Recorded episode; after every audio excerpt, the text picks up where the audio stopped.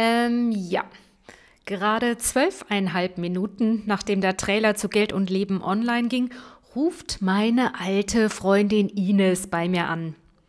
Mit den Worten, ich zitiere, Monsi, du hast es schon mit dem Trailer verkackt. Du hast genau das Wort verwendet, bei dem gefühlt 90 Prozent aller Menschen sprichwörtlich spontan Pickel kriegen. Und das Wort ist, ihr denkt es euch schon, Haushaltsbuch. Herzlich willkommen bei Geld und Leben. Deinem Podcast für mehr Geld übrig haben und das gute Leben leben.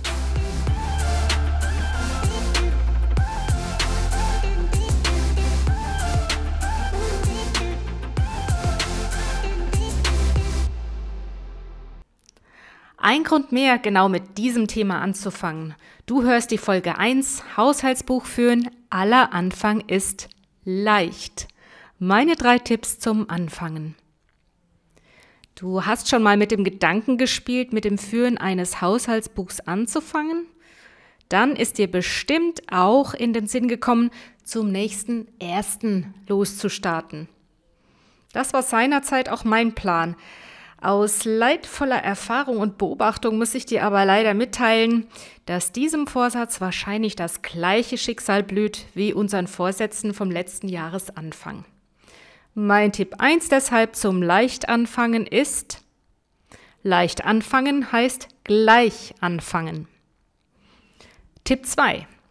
Wähle eine Form, die dir entspricht. Wenn du eine von denen bist, deren Credo also ich brauche einfach Bücher, ich brauche das haptische Erlebnis ist, dann nimm in Gottes Namen ein physisches Buch als Haushaltsbuch her. Ich persönlich würde es nicht tun, aber hey, jedem das seine. Wenn Excel-Formellen kein Problem für dich darstellen, sondern vielleicht sogar eine Leidenschaft von dir sind, ist auch klar, was deine Form des Haushaltsbuches ist.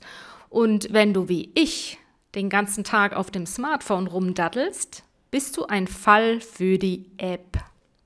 Wähle also die Form, die dir am ehesten entspricht. Mein Tipp 2. Tipp 3. Wenn du dich selbst verpflichtest, es zu tun, dann tu es als Experiment und für eine überschaubare Zeit.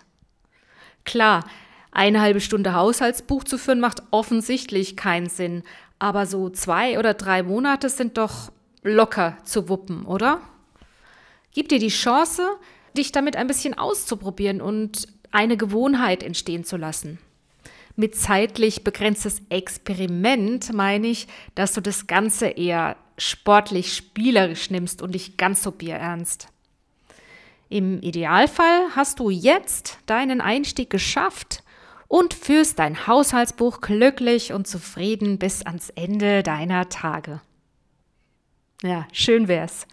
Wenn du schon einmal oder vielleicht sogar mehrmals angefangen hast, ein Haushaltsbuch zu führen, das Ganze dann aber wieder gelassen hast, dann hör doch rein in die Folge 2 mit der besten Wiedereinstiegsstrategie, die ich kenne.